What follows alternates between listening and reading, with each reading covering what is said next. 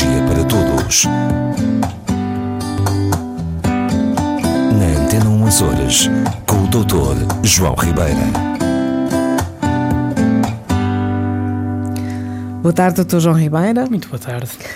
Na vida, uh, nós temos que tomar muitas decisões, algumas fáceis, outras difíceis. Eu penso que as fáceis aí não há assim muito que questionar, mas quando temos que tomar uh, decisões difíceis, existe hum. alguma forma de mais eficaz de lidar com esta toma assim com dificuldades mesmo. Uhum. Portanto, a, a sua pergunta é se existe alguma estratégia mais direta e porventura mais eficaz para tomar decisões mais difíceis, é Sim. isso? Ah, ah, é interessante que pergunte isso, porque nós realmente a nossa, a nossa vida do dia a dia é tomar decisões, não é? Agora, claro que há decisões que são, eh, enfim, porventura menos importantes, não é? Em termos de, de resultado, se for uma má decisão, uma boa decisão, às vezes pode ter uma consequência menos, menos relevante.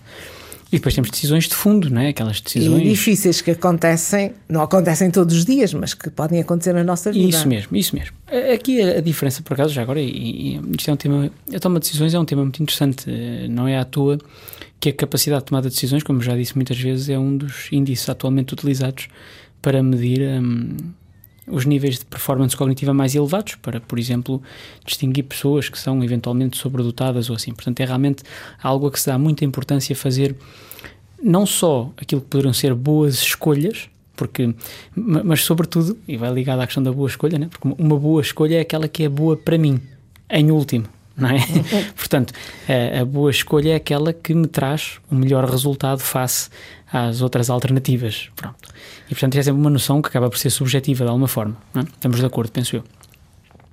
Bom, mas o, o processo todo e, e, a diferença, e para tentar depois responder à sua pergunta sobre as decisões mais difíceis, se calhar pensávamos aqui um bocadinho como é que nós habitualmente tomamos as decisões mais comuns, não é?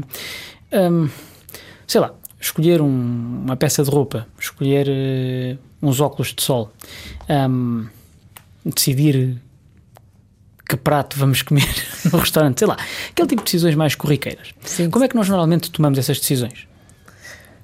Com base em quê? Que tipo de análise é que fazemos?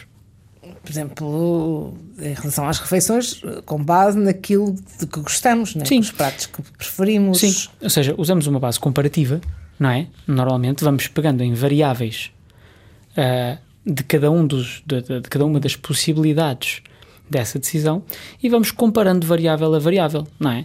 Por exemplo, sei lá, estava-me a recordar no caso do, dos óculos de sol, comparamos uh, a cor das lentes entre os diversos pares, o formato, uh, formato uh, como é que me fica na cara, etc. Portanto, comparamos aquilo que podemos chamar variáveis paralelas entre as várias opções. E esta é uma, até uma boa forma, é aquela que é habitual, é uma boa forma para, para a maioria das decisões eh, corriqueiras.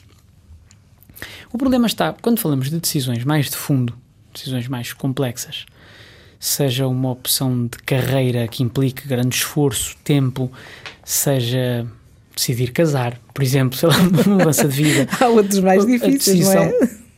Não, não deixa de ser uma decisão que muitas vezes tem grandes implicações. Um, a escolha de uma casa nova, uhum. que são decisões que depois acarretam um, um, um, futuro acoplado que não é fácil assim, não é? A maioria das pessoas não pode comprar uma casa e dizer, ah, não gosto e devolve. Não funciona bem assim, não é? Não, não funciona como, como outras situações, por exemplo, empresas que têm de fechar, eu acho que, que têm que fechar porque não dão lucro, porque não se pode pagar uh, aos trabalhadores e têm de se mandar aquelas pessoas para o desemprego. Isso é, claro. para mim, é uma das decisões também difíceis de o fazer. Sim, e aí, e nesse tipo de decisões, por exemplo, como implicam outras pessoas, ainda são cenários diferentes. Falando primeiro das decisões que, que nos implicam nós próprios e que são decisões difíceis. Um, estava eu a dizer que a estratégia habitual é esta comparação variável a variável. O, o problema é que muitas vezes, por exemplo, pegando no exemplo da casa, que é mais fácil, se nós nos pusermos a comparar duas casas diferentes, nós vamos comparar normalmente os pontos que elas partilham, que têm em comum, não é? Área, número de quartos, número de quartos de banho, Enfim, é, são as coisas habituais. A calhar cozinha, localização. por exemplo, a- muito também. bem, correto, correto. Só que às vezes não são estas as variáveis que se tornam depois essenciais na vivência da decisão, isto é, na habitação da casa propriamente dita. Dito de outra forma, eu muitas vezes não sei muito bem o que são 300 metros quadrados, assim de cabeça, mas consigo perceber que uma casa com 250 metros quadrados, se calhar, tem menos espaço que a de 300. Mas esse espaço pode estar organizado de forma diferente e, portanto, a viver na casa, às vezes, certos aspectos estruturais da casa mais pequena podem favorecer a minha vivência dentro daquela casa face a uma casa de 300 metros quadrados. E eu acho que estou a complicar um bocadinho a coisa, mas, mas quero descomplicar. Estou a entender. Que é, estou Estou a ser entender. compreensível. É que quando fazemos esta comparação ponto a ponto, muitas vezes não analisamos aquilo que é verdadeiramente importante numa decisão que é de fundo. Então, o que se recomenda e o que a ciência cognitiva recomenda para decisões difíceis, até porque este é um processo trabalhoso, é que se analise verdadeiramente cada opção individualmente. Ou seja, no exemplo da casa, para continuar no mesmo exemplo, é melhor se eu me imaginar, verdadeiramente imaginar, a viver e a utilizar aquela casa, uma de cada vez, aquela e a outra e a outra, não fazendo comparações entre elas, simplesmente focando-me em como é verdadeiramente utilizar aquele espaço pelo que ele é e pelas características que tem individualmente. Mas eu creio que é difícil fazer isso, não é? Ficar. É, é um processo muito mais moroso, mas, é por exemplo, difícil, não é? Continuando neste, neste, neste tema, para percebermos o, o, o tal problema da comparação ponto a ponto, vamos imaginar que duas casas têm áreas comparáveis, ainda que ligeiramente diferentes, eh, mas que uma delas tem um aspecto que a outra não tem. Ou seja, muitas vezes este aspecto eu vou começar a comparar áreas, números de quartos, de casas de banho, mas esqueço-me, porventura, se for uma variável que, não, que na altura não me salta à vista, que até tenho um espaço para exercício físico, por exemplo, se for uma coisa dessas, ou, ou um espaço que eu posso atribuir eh, a, determinada, a determinado projeto que eu quero ter. E então, o que acontece muitas vezes é isto, nós cognitivamente, e como o nosso cérebro é uma máquina de categorizar, o que nós fazemos é pegar nas categorias paralelas e comparamos uma a uma, tac, tac, tac, tac, tac. Aquelas que são diferentes e que não são comuns às duas opções, muitas vezes vão ficar de lado. E só numa análise individual daquela opção é que eu vou verdadeiramente conseguir valorizar esta outra característica que aquela casa, porventura, tem. Não sei se me faço entender. Ou seja, Eu, percebi, eh, percebi o seu raciocínio. Agora, até que ponto é que existe uma, digamos, um número de pessoas capazes de terem, de fazerem, portanto, Ah, essa. então, eu penso que a maioria das pessoas, com, se tiver espaço, calma e tempo de atenção e de concentração, consegue fazê-lo. É só mudar a forma de tomar decisão. Não, não pode ser uma decisão precipitada, tem- há que pensar, Por isso mesmo, é consome, avaliar. claro, consome tempo e recursos. A vantagem deste processo de toma de decisões em que eu avalio individualmente cada opção, não comparando com as outras opções, é, é que diminui muito a chamada dissonância cognitiva pós-decisão, que é aquilo que já falámos muitas vezes, que é eu escolho uma casa, neste caso, ou escolho um carro, ou escolho uma outra coisa qualquer, e depois começo a pensar, ah, meu Deus, isso, o outro era melhor, o outro tinha aquilo, o outro tinha não sei o que mais.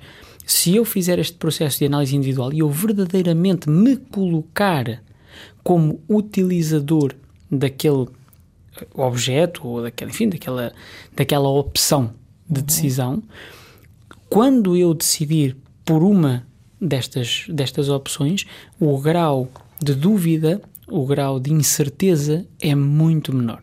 E, portanto, vem a ser um método hum, cognitivamente mais eficaz, apesar de, de mais eh, dispendioso em termos de tempo e recursos, mas é mais eficaz para tomar decisões difíceis. É evidente que, voltando atrás na conversa, não vale a pena fazer este processo para escolher um gelado, não é? Não Quer dizer, convém, Clé. eu- é muito tempo, se não eu vou decidir entre gelado de morango e chocolate. É, quer dizer, basta pensar normalmente o que, é que, que, é que eu gosto mais. Claro que isto levar-nos ia longe e nós podíamos pensar que esse gelado está combinado com outro sabor e depende da qualidade também do próprio produto. Sim, Enfim, mas não é, não, não, digamos que não é dessas decisões que não, o doutor queria aqui falar, é de outras decisões em que as pessoas têm que decidir por si próprias, analisando o que têm. Não, vamos ver todas as decisões devem ser feitas por nós próprios. A única diferenciação que eu aqui estava a fazer, e quando me perguntou se havia uma estratégia melhor para tomar decisões mais difíceis, eu considerei decisões mais difíceis aquelas que são mais de fundo e não tão uh, corriqueiras e, e, e, mundanas em termos. Uh, cá está, as coisas de, de, aquelas decisões pequeninas, não é? É isto, um, um, um item da carta de um restaurante, um gelado, uns óculos que eu gosto, quer dizer, uma coisa leviana, digamos assim, não é? Sim, essas são decisões corriqueiras e que, portanto, podemos não. fazer com base eh, na mera comparação. É muito mais económico para o cérebro e muito mais rápido, não é? Portanto, resumindo... Resumindo, se temos decisões difíceis para tomar, decisões que tenham difíceis, traduzo por importantes, ou seja, cujo resultado tenha um peso eh, para nós grande eh, em termos futuros evitemos fazer essa análise comparativa direta entre as opções. Façamos uma análise individual de cada uma das opções, colocando-nos dentro dessa opção, porventura. Ok? É um processo muito melhor para tomar decisões que não são fáceis. Tomem nota. Obrigado.